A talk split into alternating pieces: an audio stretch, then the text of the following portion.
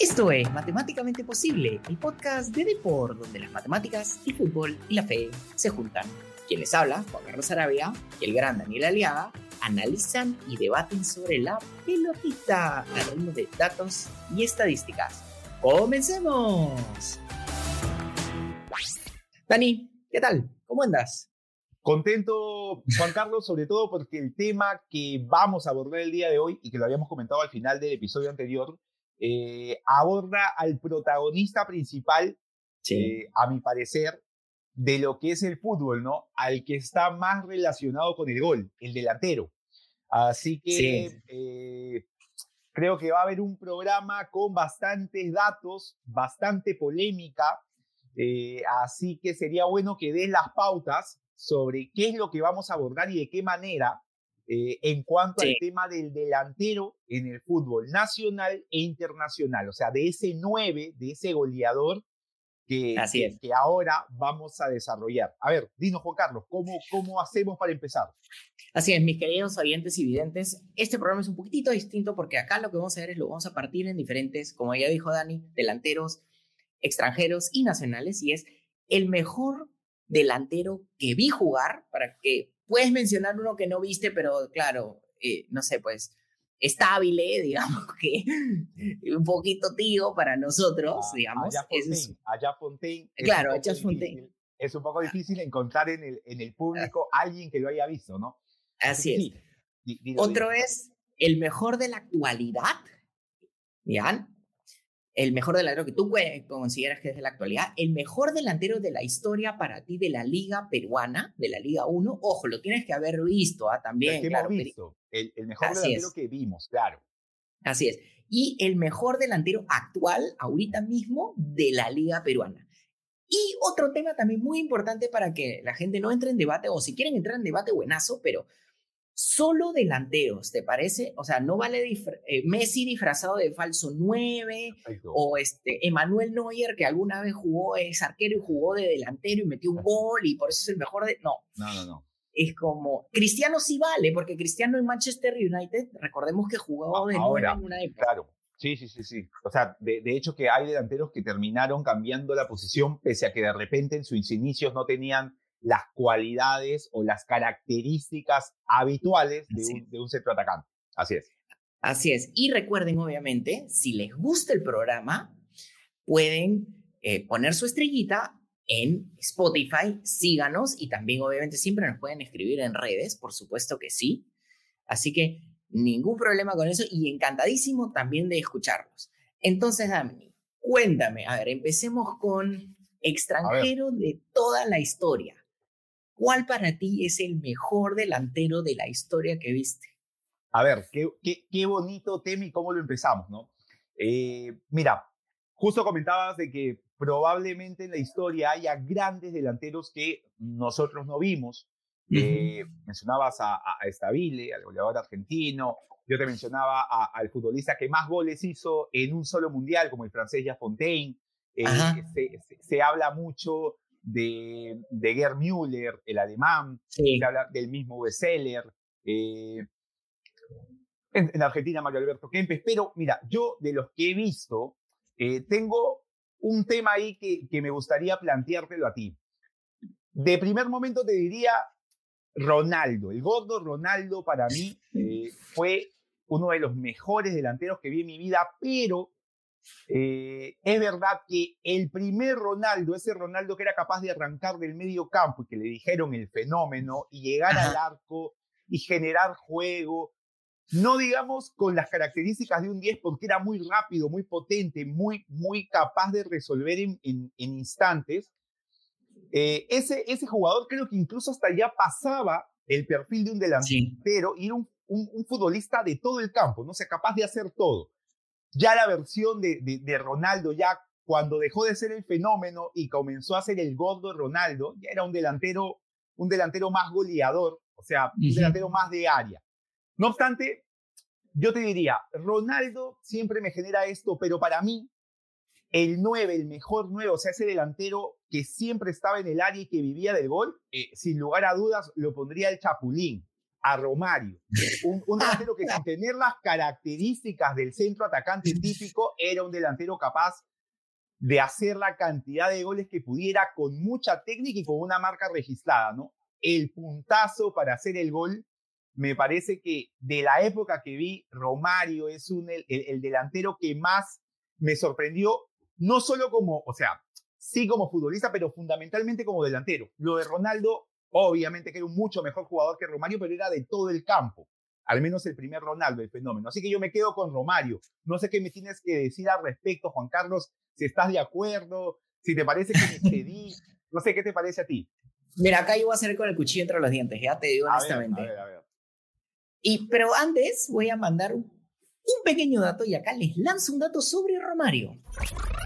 Romario, el brasilero, metió 311 goles en liga, en las diversas ligas que jugó desde Brasil, también en España, Holanda. En, en Holanda, etcétera, etcétera y además tuvo 77 asistencias en liga. Sin embargo, sin embargo, para mí el mejor delantero que he visto es uno que ya mencionaste. Para mí el fenómeno Ronaldo Nazario de Lima. Y acá les lanzo, sí, de frente, y les lanzo el dato. Estamos hablando de 352 goles, ¿ya? 99 asistencias, un promedio de 0.68 goles y además, y acá una más te lanzo sobre el tema, en Cruzeiro, PSV y Barcelona promedió entre 0.90 y 97 goles por partido. ¿Qué quiere decir? Un gol por cada partido.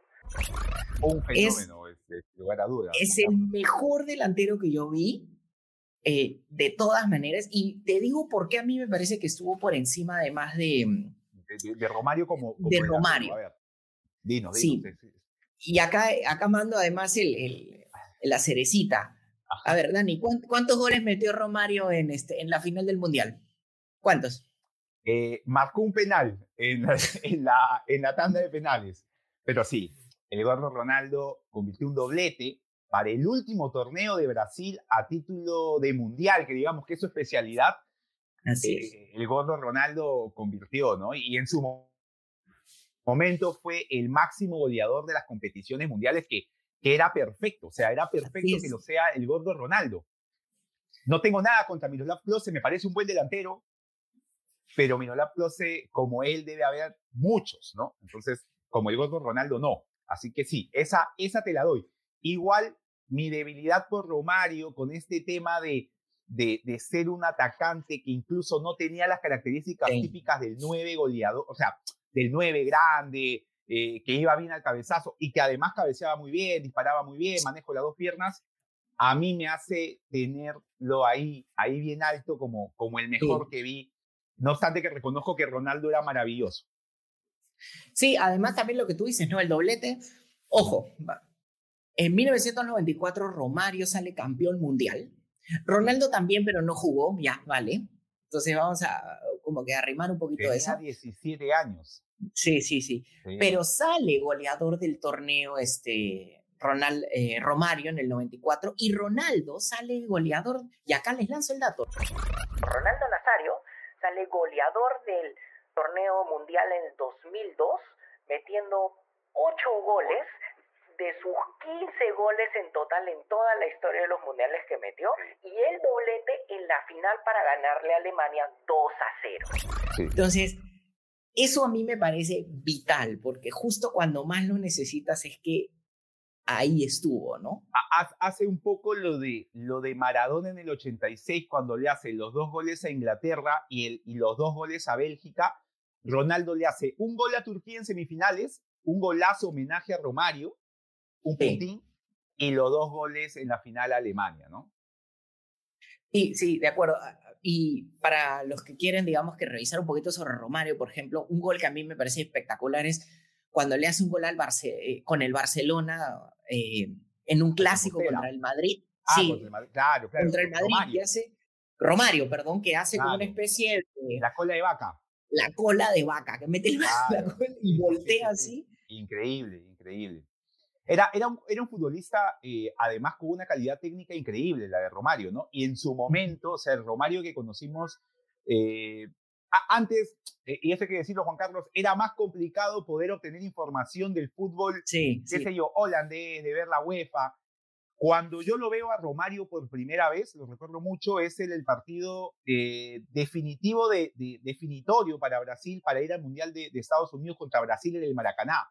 Había temor de que pudiera Uruguay ganarle, eh, repetir otro maracanazo, y Romario aparece, porque no había jugado casi en toda la eliminatoria, había tenido que ser Bebeto, el goleador de Brasil, otro gran jugador, y Romario aparece y convierte dos goles. Y Romario en esa gran dupla que arma con Bebeto es el, es el gran goleador de Brasil en Estados Unidos, una potencia de piernas increíble, un, físico que, que, uno lo veía pequeño, pero con unas piernas portentosas, capaz, eh, esa jugada muy, muy característica, Juan Carlos, de avanzar, de no tomar mucho vuelo y pegarle el puntín para meter, o sea, una marca registrada de, de, Romario y un, un, gran delantero que además se daba maña hasta para anotar de cabeza, ¿no? Un gol recordado contra Suecia ese, dos sí. centrales gigantes y convirtiendo de cabeza para... Así es, así es. Así que muy, muy buen delantero. Creo que hay... Eh, coincidimos en Ronaldo, pero por ahí, eh, por, por pesado, pongo a Romario también como el, el mejor que vi. Así es. Ojo, vamos, y entiendo que muchos de ustedes van a tener este, una serie de discusiones, ¿no? Así que lanzo un dato rapidísimo sobre Cristiano Ronaldo, por ejemplo. Cristiano Ronaldo tiene 700 goles y 211 asistencias con un promedio de 0.74 goles por partido. Una carrera espectacular, pero también Ojo, Cristiano Ronaldo me parece uno de los mejores jugadores de la historia, pero también si hablamos de números también, o sea, hay que también pensar en, la parte de cómo definir un delantero, porque si hablamos de números, French Puskas, y acá les lanzo otro dato, por ejemplo, tiene 806 goles en 793 partidos, que es un promedio de más de un gol por partido. Entonces, pensar en... Eh, la gente ya sabe muy bien que nosotros somos full números, yo soy como que obsesivo con los números, pero también hay que siempre ponerle un contexto a los números antes de lanzar simplemente. ¿Dónde se hicieron también? Hay que verlo, ¿no? ¿Dónde Exacto. Se hizo Exacto, claro. Eh, por ejemplo, ¿no? Eh, siempre se habla mucho de, creo que había una competencia entre Cristiano Ronaldo con el futbolista iraní Al, Ida puede ser, que, era, era, como que uno de los máximos goleadores. No discuto para nada su calidad. El hombre ha sido mundialista, ha jugado en el mejor, eh, o sea, en la Champions League de Asia siempre ha destacado, pero hay una diferencia eh, que incluso las mismas competiciones UEFA, Juan Carlos, las eh, señala con esto de la competencia por la bota de oro al ponerle un mayor coeficiente de acuerdo a la liga en la que juega. Así es. y creo que es un elemento válido para determinar, obviamente, que va a ser más complicado anotar goles en la Premier League que anotar goles siendo bueno en, no sé, el, torneo de Luxemburgo. Así que Así es. Eh, es. Esa es la razón por la cual haces, haces esa aclaración. Y por eso a mí me parece fantástico Ronaldo, ¿no? Y te mando un último dato del tema de Ronaldo Nazario, es que... De los goleadores de los mundiales, ya sabemos la cantidad de goles que tiene Ronaldo, que son 15, que en un promedio de 0.79 de gol por partido. Tan solo Gabriel Batistuta y Cristian Vieri, que metieron eh, por lo menos siete goles en los mundiales tienen un mejor promedio de gol por partido. Por un lado, Vieri tiene un gol por partido y Batistuta tiene 0.86. Juan Carlos, yo sé que no son, no son eh, de tu preferencia los delanteros como Cristian Vieri en la actualidad, pero qué delantero, qué delantero el italiano. ¿ah? Eh, yo lo recuerdo mucho en el 98, en el 2002, o sea, era de esos delanteros que te aseguraba y mira, sin saber el número, yo siempre decía, ¿no? te aseguraba un gol por partido y ahora me dices que tenía un promedio de uno por partido, Cristian Vieri, que, que es un montón. Y el caso de Gabriel Omar Batistuta, un, un, muy buen delantero, muy potente, un gran disparo, eh, un, un, cabezazo muy fuerte. Quizá creo que, eso sí ya te lo digo a título personal, no sé si esté de acuerdo, creo que los tiempos lo han idealizado de sobremanera Puede ser. Pienso que había mejores delanteros en su momento en Argentina. Hernán Crespo me parecía técnicamente superior, pero sí, era un gran delantero que además convirtió goles en, en, el torneo de, de, selecciones más difícil del mundo, o sea, la, la Copa Mundial. Y además para, para Argentina le hizo fue dos goles a México en una final, así que sí, obviamente, Batistuta es un delantero histórico, pero creo que por ahí a veces se termina idealizando con esta figurita de las leyendas, de los cromos, y Así es. se termina creyendo que comparándolo con Ronaldo, eso me parece un exceso, pero bueno, sí fue un muy buen Y- delantero. Y por eso a mí me encantan los datos porque agarra, limpian todo este tema de la idealización. Pero ¿qué te Así es. parece si hemos arrancado así con todo? ¿Y qué te parece si respiramos un poquito, vamos a una pequeña pausa y luego regresamos con el mejor delantero de la actualidad? Vamos.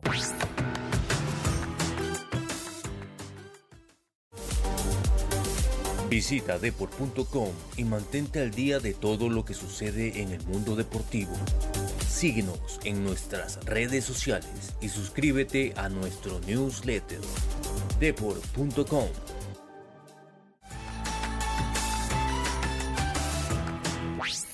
regresamos, esto es Matemáticamente Posible, el podcast de Depor, donde las matemáticas, el fútbol y la fe se juntan. Y bueno, Dani, ya hablamos de el mejor delantero que vi así a nivel mundial y ahora, actualmente, aquí y ahora, ¿cuál es el mejor delantero para ti actualmente? Actualmente, en momento de forma, pese a que sale recientemente de una lesión, para mí el mejor delantero, y eso es un tema, digamos, más allá de la cantidad de goles que pueda hacer, pero por, por los registros que tiene, por la calidad de futbolista, eh, para mí es Karim Benzema. O sea, eh, eh, el francés, tras la Champions League realizada, que creo que le pone, lo pone en su sitio, un delantero que en su momento se sabía de su calidad, pero se consideraba un, un futbolista de reparto en, unos, en, los grandes equipos. En el Real Madrid nunca había tenido la, la, relevancia que tuvo hasta que se fue Cristiano Ronaldo y sobre todo en esta Champions. Pero me parece que es un delantero excelso, una capacidad técnica que no la veo en otros futbolistas. Es capaz de asistir, es capaz de hacer goles. Es un 9 típico, pero también es un futbolista que puede retroceder y generar. ¿no? Lo, lo, lo que dijo alguna vez el entrenador eh, venezolano que dirigió en Alianza, Richard Páez, es un nueve y medio, ¿no? Puede ser nueve y puede ser diez. Yo lo veo con esas características y actualmente es el, es el delantero que más preferencia me genera. Eh, tú, Juan Carlos, ¿cuál es tu delantero? Me genera mucha expectativa. Tu delantero favorito en la actualidad. Acá la gente se va a sorprender un montón, ¿ya? Porque, a ver, creo que son dos preguntas. Ya por un lado, mi delantero favorito. Ya, y el mejor. Es Erling. Sí, ah, es Erling Haaland. Ya. Ese es mi favorito. Correcto. Pero numéricamente, el mejor delantero en la actualidad para mí es Robert Lewandowski. Que se caiga todo este lugar porque estoy hablando de un 9 perfecto de área y acá te lanzo un dato sobre Robert Lewandowski. En realidad, varios. Robert Lewandowski tiene una expectativa de gol de 0.93, o sea, casi un gol por partido, promedia 4.31 remates, además tiene una participación en más de un gol este, por partido en, en el equipo en general, uh -huh. y toques en el área tiene más de 6 toques en el área. En otras palabras, y acá voy a la comparación, tiene más expectativa de gol que Haaland, que tiene 0.83, tiene la misma cantidad de remates por partido que Haaland, que es 4.35 en el caso de Haaland, comparación de 4.31. Ya. Y participa en más situaciones de gol que Haaland, que Haaland participa en 1.18, y pero, pero Robert Lewandowski lo hace con menos toques en el área que Haaland, que Haaland tiene casi nueve toques en el área por partido. Me parece un delantero más eficiente, o sea, mucho sí. más eficiente. O sea, mi, más peligroso. Mira, Carlos, o sea, y, y, además, por ejemplo, el caso de Lewandowski, a, a, digamos, por lo que puedo ver, me, me, parece que tiene una dosis o, o, o ca capacidad técnica un poco mayor a la de Erling Haaland, que me parece que un, es un futbolista que no es para nada torpe con el balón, no, no, eh, para que pudiera parecerlo, es un futbolista con mucha capacidad para, para definir, pero creo que, que Lewandowski tiene gestos técnicos en el área que lo hicieran parecer sí. mejor que Erling Haaland en, en, esos registros. Ahora, yo te lanzo, o sea, poniéndome un poco de abogado del diablo, quisiera, eh, Lewandowski es considerado, eh, estaba revisando para poder entrar al, al debate contigo, eh, es considerado o está entre los tres mejores goleadores actuales en la Champions League.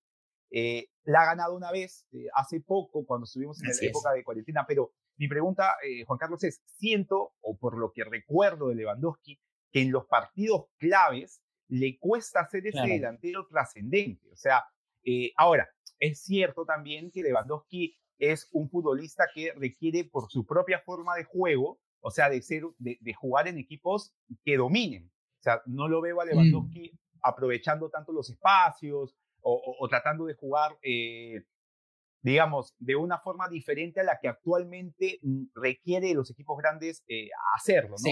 Y el caso de Haaland igual. Siento que Haaland con el Manchester City eh, va a tener esa posibilidad, un equipo que en cualquier partido va a ser el que se va a intentar imponer, sea en liga, sea en Champions, pero creo que cuando vienen las grandes justas, eh, Lewandowski todavía está ahí al debe, y lo de Lewandowski, siento que a veces sí, a veces no. ¿Tú cómo lo ves o, qué crees que podrías eh, explicar para, digamos, entender esta situación de dos grandísimos futbolistas? Lo que ocurre también con Lewandowski, ¿sabes qué es? Voy a ponerte un ejemplo, ¿ya? El, famoso partido del Villarreal con el, Bayern de Múnich, cuando él jugaba en...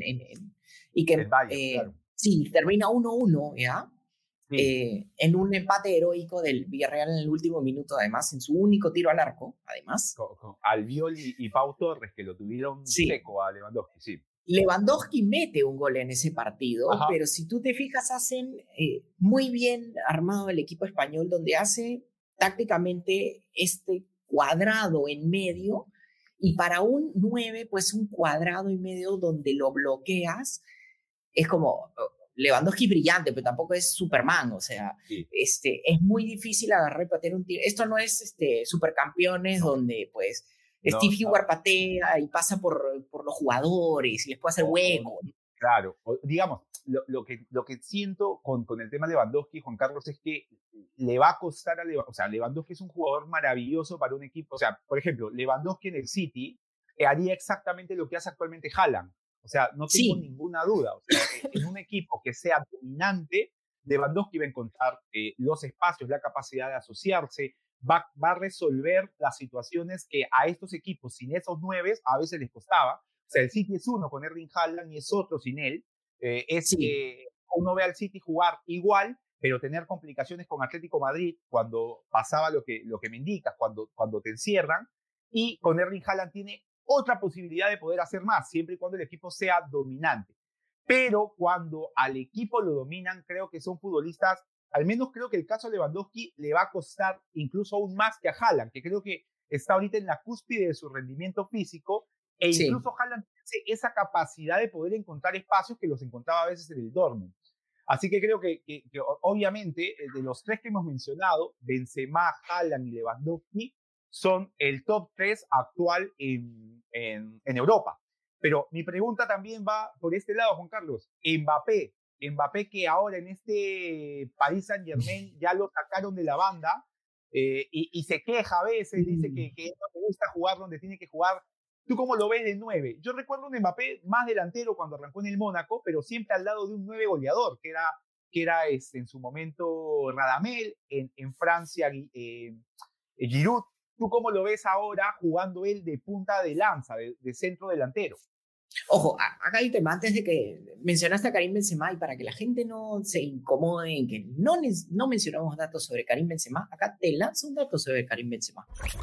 Además de los 15 goles que tuvo en la Champions pasada, Karim Benzema y sus 12 asistencias, actualmente tiene una expectativa de gol de 0.63, tiene cuatro remates por partido, igual que Lewandowski y que Haaland, tiene una participación de más de un XG por partido, tiene casi igual que Lewandowski Haaland, pero un poco menos, y tiene, pero tiene más asistencias, eh, igual asistencias, perdón, también esperadas, tanto que Haaland como Lewandowski, y tiene ocho toques en el área, o sea, es más parecido a Haaland que lo que es parecido a Lewandowski.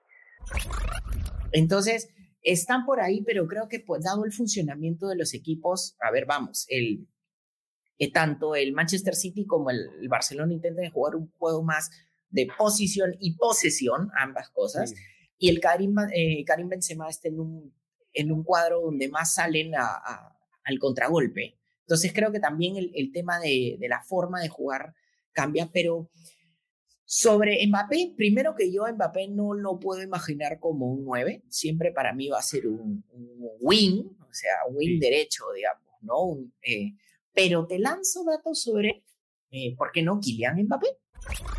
Kylian Mbappé tiene casi 5 remates por partido, tiene 0.70 eh, XG, o sea, expectativa de gol, de gol por partido y además lo alucinante que tiene Kylian Mbappé es que promedia 1.25 eh, expectativa de gol en participando hacia su equipo.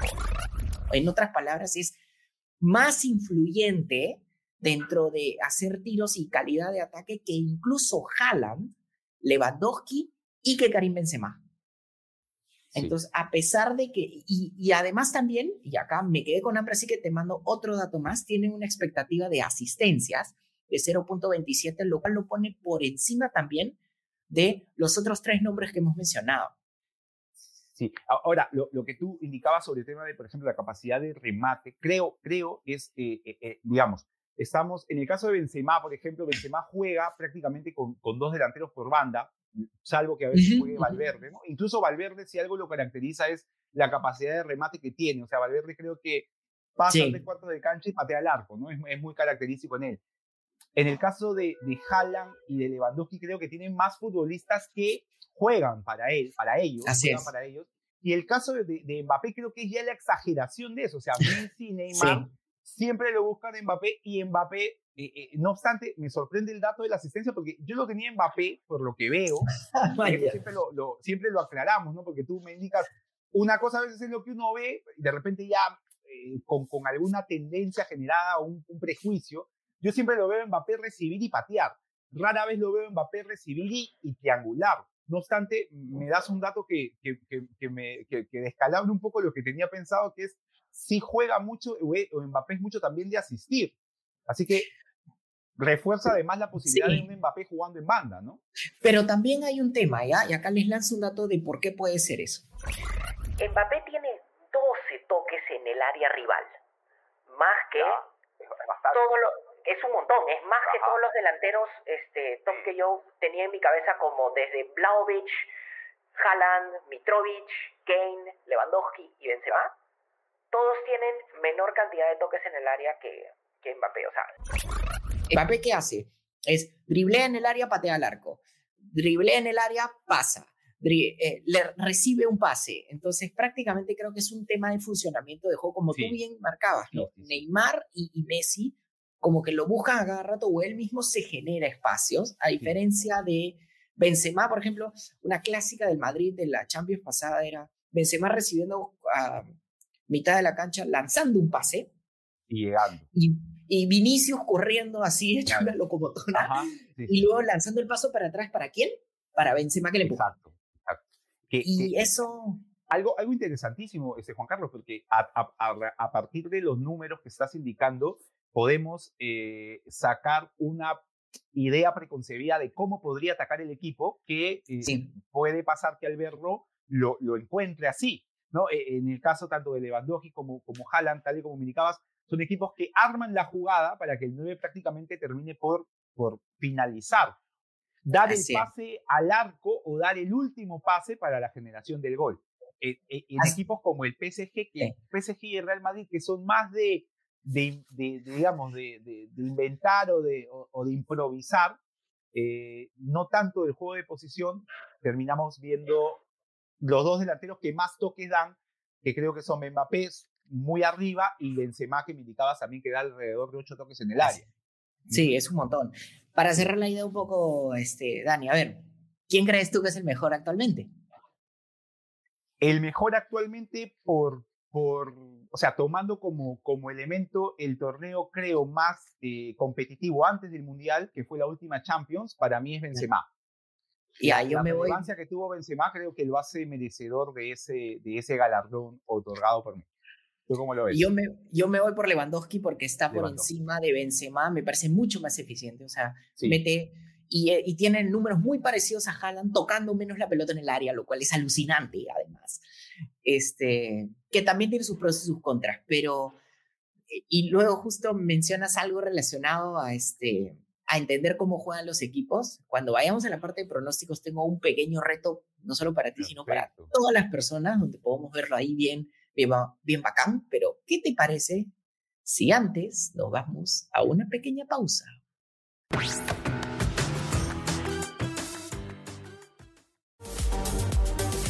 Visita deport.com y mantente al día de todo lo que sucede en el mundo deportivo. Síguenos en nuestras redes sociales y suscríbete a nuestro newsletter deport.com.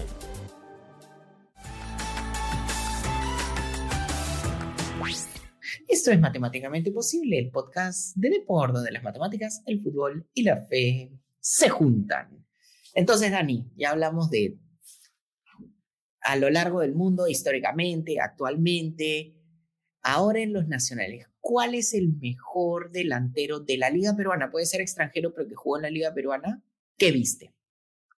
A ver, eh, haciendo un breve repaso, Juan Carlos, empiezo a ver fútbol. Creo que estuvimos por ahí cuando empezamos a ver, tú en el Mundial del 90, yo a 92, 93. Eh, el mejor número 9 que he visto jugar en el campeonato peruano eh, lo tengo a Flavio Maestri. Tengo a Flavio Maestri como, como el mejor delantero que he visto eh, jugando en, en, tanto en Cristal, en su última etapa con Alianza, eh, en la selección.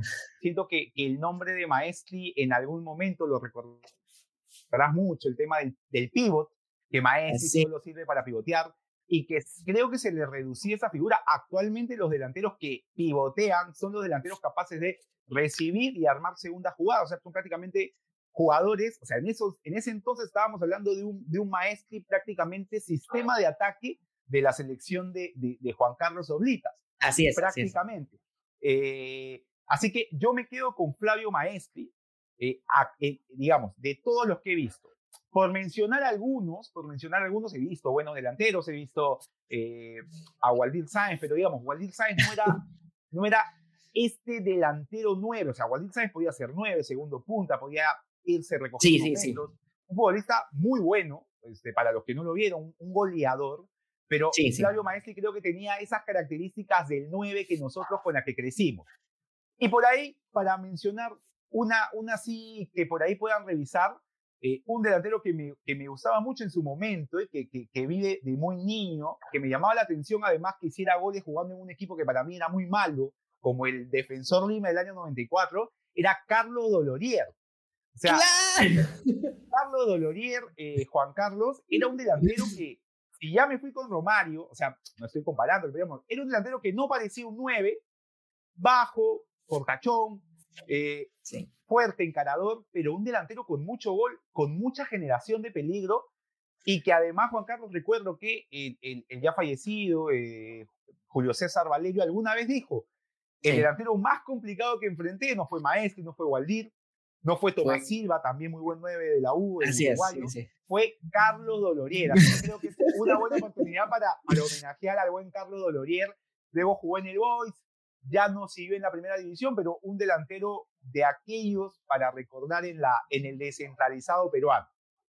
Buenazo. Juan Carlos? ¿Tú cómo lo ves? A ver, acá yo primero, yo estoy en desacuerdo contigo. Y sí, y es más, voy a confesarle, te confieso a ti y le voy a confesar a nuestros queridos oyentes y videntes que yo odiaba de chico a Flavio Maestri. A veces. toqué fibra, toqué fibra. Sí, a veces porque metía goles y a veces porque fallaba goles. Pero, este, pero hay que ser honestos y acá les lanzo un dato. Flavio Maestri en primera división tiene 162 goles en un promedio de 0.37 goles por partido, por ende es un gol cada tres partidos. Pero eso está por debajo de los, y acá les lanzo otro dato sobre una persona, 274 goles con 10 equipos diferentes, en, metió más de 10 goles, lo cual habla de un futbolista que ahora es comentarista llamado Sergio El Checho Ibarra. Para mí es el mejor, y acá Checho, por favor, si nos estás escuchando o si nos escuchas en el programa, y si no te escribo un tweet, de verdad yo estoy homenajeándote acá porque para mí fue el mejor delantero que yo he visto en la primera división de, de Perú desde que veo fútbol en el año 90. Y te digo por qué. Ojo, guardando las también distancias de delanteros como Waldir Sáenz, Darío Mucho Trigo, en fin, este, Israel Zúñiga, Emanuel Herrera, que ahorita vamos a poder disparar algunos nombrecitos y datos de ellos, pero a mí lo que me encantaba del Checho Ibarra era lo que yo le puse con mis amigos, la jugada del exorcista, porque eran estos centros así de frente, donde el Checho Ibarra hacía una diagonal y parecía que se iba a quedar sin cuello, ¿ya? Porque conectaba la pelota moviendo el cuello y simplemente la desviaba. Gran técnica y cabezazo. Sí, gran técnica, pero el cabezazo era más suficiente para hacer que entre la pelota. O sea, no le... Ojo, también Chicho a veces se despachaba con unos goles de... Eh, con Melgar creo que metió un gol de chalaca o una cosa así. Se lo anularon increíblemente, sí, pero uno de los mejores goles de su carrera anulado injustamente, porque era gol, era, era, un, gol, un, gol, válido. Pero lo que más, más me gustaba era esto, ¿no? O sea, también un par de jugadas donde un compañero en su equipo tira, o sea, patea al arco y la pelota parece que está yendo fuera y el pum mete la cabeza y pum la desvía y la mete. Entonces, esos... Tenía, sí. tenía eso, Checho, que además, o sea, haciendo, digamos, eh, mención a lo que tú refieres, el Checho no solamente era de hacer goles en, en, la liga peruana, o sea, cada vez que el Checho tuvo que afrontar algún torneo internacional, convirtió. O sea, recuerdo haberlo visto por la U marcándole un gol al Junior, Recuerdo verlo en Cienciano marcándole en Copa Libertadores al Nacional ecuatoriano. Eh, o sea, con Huancayo, ya en el ocaso de la carrera de Gran Checho, convirtiéndole a, si mal no recuerdo, creo que era el Arsenal de Sagandí, un gol de cabeza muy bueno en Huancayo. O sea, un delantero que era capaz de imponer condiciones, incluso jugando con equipos que no eran de esa liga y que obviamente sí, por la cantidad de goles, pues le dan ese lugar que tú que tú le asignas. Más allá de que en ocasiones pues se decía, no, pero el Checho la mete con, con los dos pies, o sea, patea con la derecha y la mete con la izquierda, no importa, o sea, el Checho convertía goles y, y, y, es más, o sea, yo recuerdo un Audich, antes de que el Audich llegue incluso a la final con Alianza, recuerdo un Audich del Pepón Navarro que tenía al Checho peleando ahí los primeros puestos con, con el Checho goleador, cuando el Checho estaba con su cola, un look, un look a lo Batistuta. Eh, pero, pero sí, o sea, un, delanterazo, un, muy buen delantero y muy recordado de, por parte, digamos, de quienes hemos visto fútbol de los 90 para arriba, ¿no? Es, es, es, bien, bien condecorado lo del Checho, eh, en desmedro de mi elección por Flavio Maestri. Sí. Eh, ojo, hay un, hay un tema también importante y, y esto sí yo le, le doy los puntos a Maestri. O sea, Maestri sí fue constante. O sea, por ejemplo, lo que yo lo penalizo, y te voy a lanzar algunos nombres, ¿ya? Sí, claro, A, Emanuel Herrera, a Esidio, Eduardo Esidio, Israel Zúñiga y a Bernardo Cuesta incluso, que ahora es, es lo siguiente. Y acá te lanzo un dato. Sí, Emanuel Herrera en el 2018 metió 40 en 42 partidos. Era, era o sea, sí, los, los récords. Esidio metió 37 goles en el 2000 Israel Zúñiga metió 32 goles en 42 partidos en 1999 y Bernardo Cuesta 27 goles en 28 partidos. Ojo, quizás este, en el caso de Zúñiga y Cuesta sí fueron un poquito más constantes, pero los dos primeros sobre todo tuvieron este disparo terrible de, de anotaciones, o sea, su pico y luego como hicieron una regresión hacia la media. En cambio, por ejemplo, este, vamos, Israel Zúñiga, acá les lanzo un dato sobre Israel Zúñiga. Israel Zúñiga en sus temporadas más grandes ha tenido 106 goles con Melgar. Con Melgar, más allá de que jugó en varios equipos. Y Bernardo Cuesta tiene 131 goles con Melgar. No llegas a 131, a más de 100 goles, solo por tener una o máximo dos temporadas, sino que tienes que tener ciertas, ciertas temporadas de, similar al caso, digamos, de Waldir Sáenz con Alianza, ¿no? O sea, Waldir Sáenz, desde que debuta con Alianza, creo, recuerdo no haberlo visto o no haberlo visto nunca fuera de una tabla de goleadores. Tanto el 93, 94, sale goleador creo que el 96, el 93 también. O sea, siempre convertía con Alianza, salvo pues sus últimas, sus últimas jornadas eh, ya en el 2005, si mal no recuerdo. Pero sí, o sea, ese, ese elemento de la constancia que en el Checho Ibarra eh, fue muy notorio. O sea, Checho Ibarra hizo goles en todos los clubes donde jugó. Eh, por ahí, en San Simón, creo que marcó alguno cuando ya fue su última, pero, pero siempre convirtió, ¿no? Siendo incluso hasta, hasta entrenador y delantero en, en Cristiano. Sí, es más. sí, obviamente que, que, es una, una buena elección. Aquí te pongo el ejemplo, o sea, y lo que decía, y repito el dato sobre el Checho Ibarra. El Checho Ibarra metió más de 10 goles con 10 equipos distintos. O sea, ese es, es, un montón, ese es el, digamos que el apogeo de la constancia. Vamos a poner, y vamos, o sea, sí, metió goles de... Bonito, bonita, bonita frase, Juan Carlos, el apogeo de la constancia. Es, es verdad. claro. Es verdad, claro. Sí, convirtió muchos goles. Ahora, eh, digamos, en, en, temas de, y, además esto lo digo también, a veces uno refiere y dice, bueno, pero no tenía la suficiente calidad técnica. Para cabecear bien hay que tener técnica, para, para, saber, para saber posicionarte en el área hay que tener, digamos, sí, sí, una táctica, pero hay que conocer el juego. Y, y a veces uno dice, no, bueno, no, piensa que la técnica está relacionada a pisar el balón, meter una guacha o amagarte a dos. Eso puede derivar de la técnica que tengas, pero también requiere de habilidad y otras características.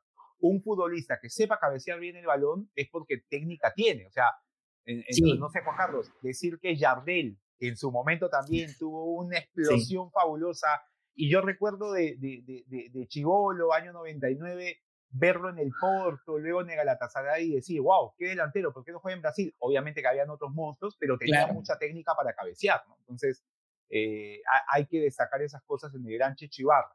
Eh, la gente dice, no, pero le chocaba la pelota de casualidad a veces, que no sé qué. Sí, pero. Estaba ahí.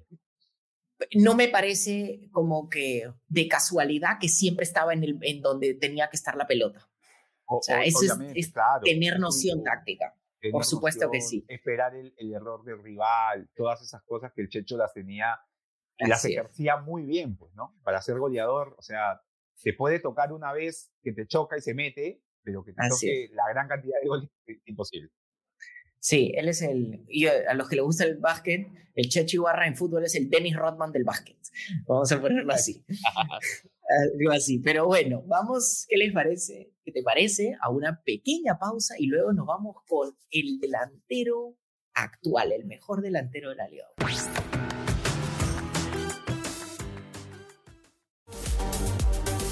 Visita deport.com y mantente al día de todo lo que sucede en el mundo deportivo. Síguenos en nuestras redes sociales y suscríbete a nuestro newsletter deport.com.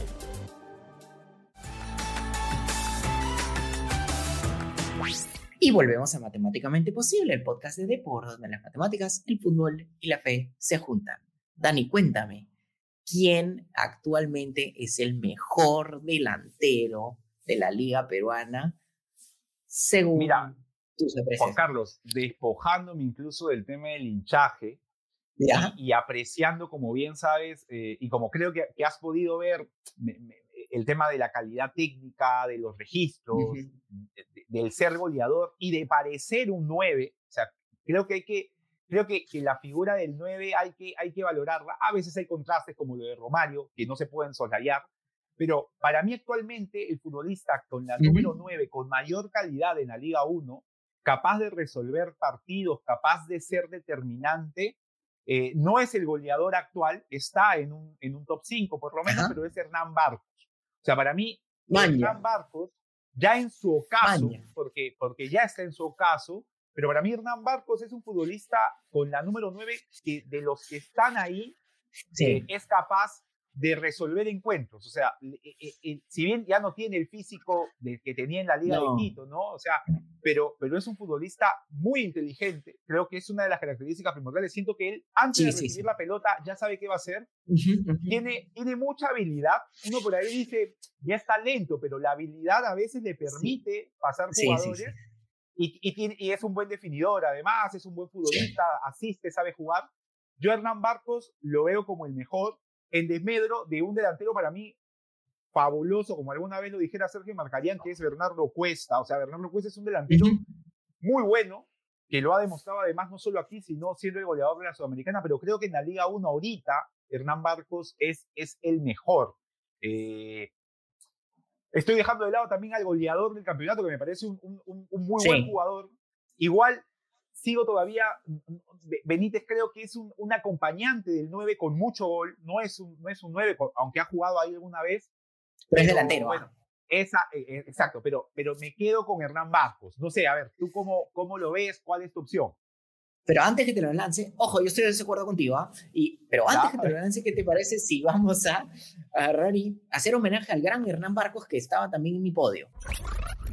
Hernán Barcos tiene una expectativa de gol esta temporada de 0.35, llámese una calidad de ataque de un gol cada tres partidos, remata 2.54 en promedio al arco por partido, tiene una participación de, 0, de calidad de ataque de 0.56, o sea, está participando casi en, sí, sí, sí, bien involucrado. Tiene una expectativa de asistencias, este es bien interesante, de 0.25, o sea, una asistencia cada cuatro partidos, y tiene 5.7 toques en el área rival. A mí los números me parecen buenos. Es más, están por encima los números de, por ejemplo, uno de tus favoritos, el gran Gaspar Gentile. ¿Ya? Ya que Gaspar Gentile tiene, si bien tiene más remates que, y acá les lanzo el dato sobre Gentile. Gentile tiene 2.82 remates al arco, tiene 3.62 toques en el área rival y tiene 0.23 expectativas de asistencias y 0.24 expectativas de, de gol. Pero para mí están por debajo de un delantero que juega en la altura y que ya todos saben a quién me refiero porque actualmente es el goleador del campeonato, el Chin Benítez, que tiene, y acá les lanzo el dato sobre el Chin Benítez, tiene 3.6 remates de promedio por partido, una expectativa de gol de 0.24, una participación de expectativa de gol de 0.67, ahí más que Barcos y Gentile, y tiene asistencias esperadas de 0.21, casi igual que Barcos, y, pero lo interesantísimo es que tiene apenas 3.36 toques en el área rival. ¿Qué significa esto? Que realmente eh, hace menos, además tiene menos minutos y puede hacer la misma producción que los otros delanteros. Y eso para mí, por eso lo pone encima. Sí, además que mete más goles, ¿no? Claro, es súper llamativo, justo lo, terminas tú por, decir, pero eh, no ha sido, digamos, salvo ya desde que Decio se retiró del equipo, eh, ha, sido más titular, pero con Decio, que creo que fue su mejor momento, o sea, sigue haciendo goles, pero eh, era llamativo de que él entrase, ¿no? Él no, él no, él no iniciara los partidos e igual siempre era determinante en los juegos, ya sea para, para, para finalizarlos, para liquidarlos, para abrir el marcador. Entonces sí, o sea, en ese sentido, eh, es verdad, el Chin Benítez eh, ha generado que podamos tener este debate. Lo que sí, y agarrándome de lo que tú a veces indicas, es esta temporada, ¿no? O sea, veamos si, si, si es constante lo del Chin. Un buen jugador, ¿ah? Porque, porque a veces, a veces se, se, olvida un poco eso, Juan Carlos. O sea, se dice, bueno, ha aparecido, no jugó en el Manucci del 2020 que lo hizo bien, jugaba en casi todas las posiciones, se le ha visto en Grau, o sea, un buen futbolista, pero que ahora está siendo muy determinante haciendo goles, así que creo que es una muy buena elección, eh, Juan Carlos. Pero me parece que ya es momento, es momento de pasar a los pronósticos en esta jornada que se viene, ya la del fin de semana. Así que vamos, Juan Carlos, con eso. ¿Qué te parece si, si vemos los partidos? Y acá yo arranco con Deportivo Municipal versus San Martín. Ay, la muelita, la verdad que yo lo veo bien, bien, bien, bien difícil. La muelita ha recibido 42 goles en el clausura. El equipo más, goleado, ¿no? Sí, el equipo más goleado del clausura. Pero además también, por otro lado, el, Deportivo Municipal eh, en, salvo la última fecha, había, había recibido 12 goles de visitante en tres partidos. Complicado. Entonces, la verdad que lo veo bastante complicado. De todas maneras, yo creo que Deportivo Municipal se salva y gana 1 a 0 este, a la muelita, porque la muelita la verdad que no lo veo ni por adelante ni por atrás que, que pueda solucionar el tema. Es más, es el equipo que es, que es el segundo equipo que, le han generado mayor expectativa de gol en todo el campeonato, un 4.4. Este, a Manucci le, sí, a Manucci le generaron 5, entonces la defensa es un desastre. Yo creo que... Yo siento que antes peleaban con eso, se atacaban y la defensa les jugaba una mala pasada, pero siento que ahora ya el equipo se contagió por completo y, ya no sí, sí, sí, sí, Así que sí, estoy totalmente de acuerdo con ese pronóstico. A ver, Carlos Manucci, UTC de Cajamarca. Me parece que, que UTC, eh, tras, tras lo, lo, que vino ocurriendo eh, el partido con la derrota combinacional o el partido local con ADT, creo que, que, que UTC igual se impone al Carlos Manucci eh, en un partido que probablemente acabe con un 2 a 1 a favor del UTC. Igual no veo que le alcance para, para, conseguir eh, esta mm, increíble, lo que hubiese sido una increíble clasificación a Sudamericana, pero, pero termina con una muy buena parte final de UTC en el tramo de clausura. Listo, buenazo. Juan Carlos. Ahí estoy, sí, ahí estoy de acuerdo contigo. esta vez diferente, anticlimático a lo que es este programa, ahí sí estoy de acuerdo contigo. Ah, es, alguna vez, alguna vez. Sí, Alianza Atlético contra Sporting Cristal. Uy. Acá, este acá yo creo que se rompe el invicto. Ya. Ya, y yo creo que em, Cristal, que en verdad tiene una eh, una defensa, digamos que de mitad de tabla, así honestamente, y lo voy a seguir diciendo, se va a enfrentar con Alianza Atlético que apenas ha perdido un partido, un partido de este, en todo el año además en, en Suyana y goleó incluso al Grau. Sí, entonces yo creo que va a ganar el Alianza Atlético por 2 a 1. Ah, hay que decir que Alianza Atlético le hizo cuatro goles a Alianza, le convirtió dos goles a la U, eh, es, un, es un equipo bastante complicado cuando es local. A ver, ADT sí. Tarma Cantolao. Eh, me parece que lo termina ganando el equipo de Navarro. Hay que hablar de este equipo, ¿no? O sea, lo que tú me mencionabas, eh, el ADT. Eh, Navarro saca mucho de un ADT que pese a tener a Edison Ramírez, a Yandesa, a, a, a Minvela, jugadores que por ahí uno dice, ah, bueno, pero ya se les pasó. Igual a veces les alcanza para la Liga 1 generar cosas, pero creo que se impone un Cantolao que eh, me parece que hasta el final va a tener esta lucha con, con Ayacucho por quien termina sí. eh, evitando la revalidación. Va a ser un 2 a 0 a favor de ADT. Ojo, ADT eh, tiene, ADT, te tengo un comentario sobre ADT. ADT tiene el quinto, el quinto mejor ataque de la liga en calidad de ataque. ¿eh? Uh -huh. Y sobre todo cuando juega de local. ¿ya? Me toca a mí, univer hay que mencionarlo, Universitario sí, sí. versus Sport Huancayo. Y acá estamos hablando de un club que ya ha perdido completamente las esperanzas como es la U, tristemente, eh, para el espectáculo del torneo en realidad, porque mientras más hay peleando mucho mejor, pero la U en realidad tiene una posición de 58% cuando juega en casa y además tiene una expectativa de gol de 1.4 y además presiona bastante el rival, apenas le permite 10.7 pases este, por acción defensiva de local, que va a jugar con Huancayo, que es uno de los peores visitantes. Yo creo que va a ganar igual, yo creo que va a ganar 2 a 0 la U y con eso este, va, digamos que seguir sumando, pero es un equipo de mitad de tabla ahorita Universitario de Deportes. Correcto. A Cienciano Stein. Cienciano, tras la derrota de local con Alianza, ahora vuelve nuevamente en esta jornada recibiendo a Carlos Stein, otro equipo que me parece ya, otro equipo que realmente ya está descendido. Eh, así que eh, se me da por pensar que Cienciano incluso va a golear un 3 a 0 para Cienciano ante un Stein que ya va eh, prácticamente derrotado a jugar a una cancha tan difícil como la del Cusco. Cinciano 3, Carlos Stein 0. Paso, wow. Vale, vale, ok. Paso.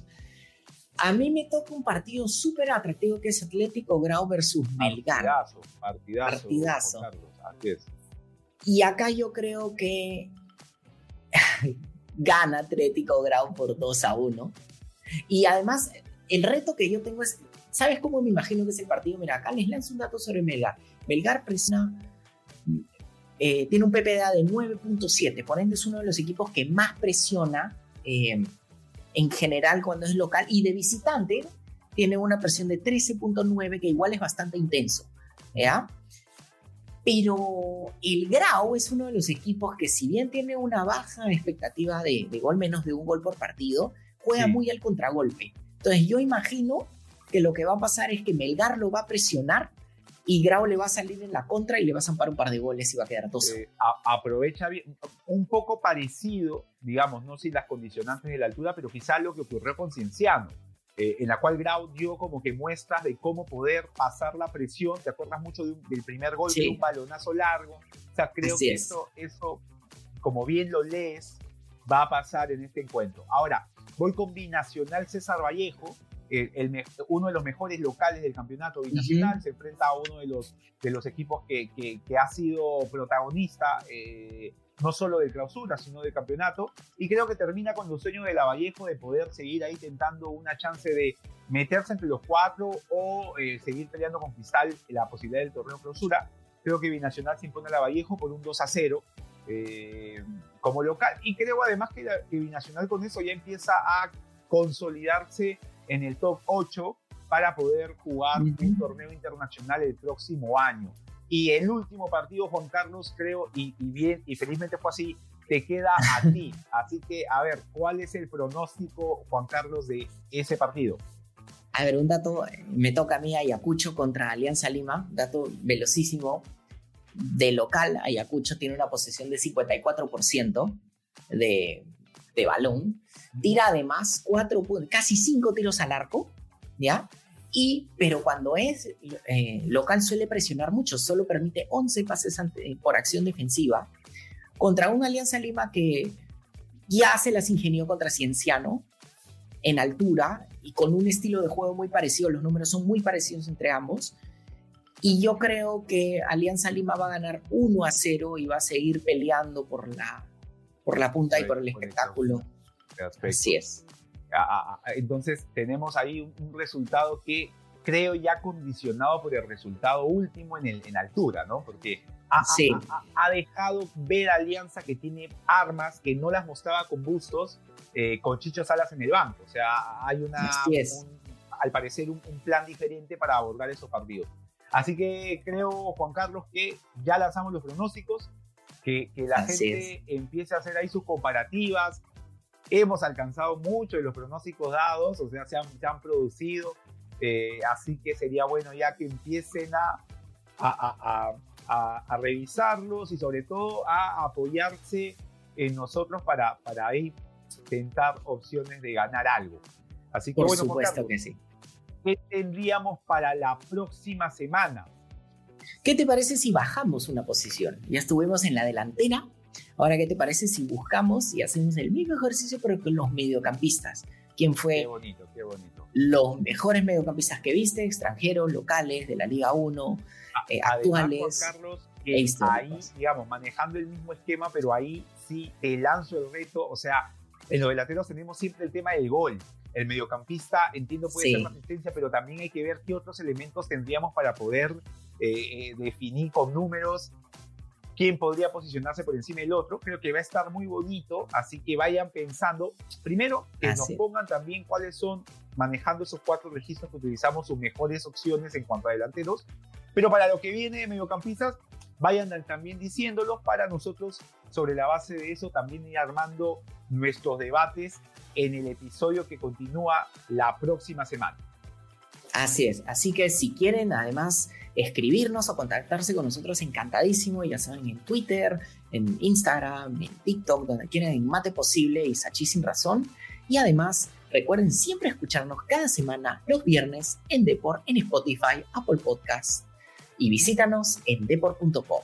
Así que nuestros queridos oyentes y videntes, les mandamos un súper abrazo y ya nos vemos la próxima semana. Nos vemos. Chao. Chao, chao.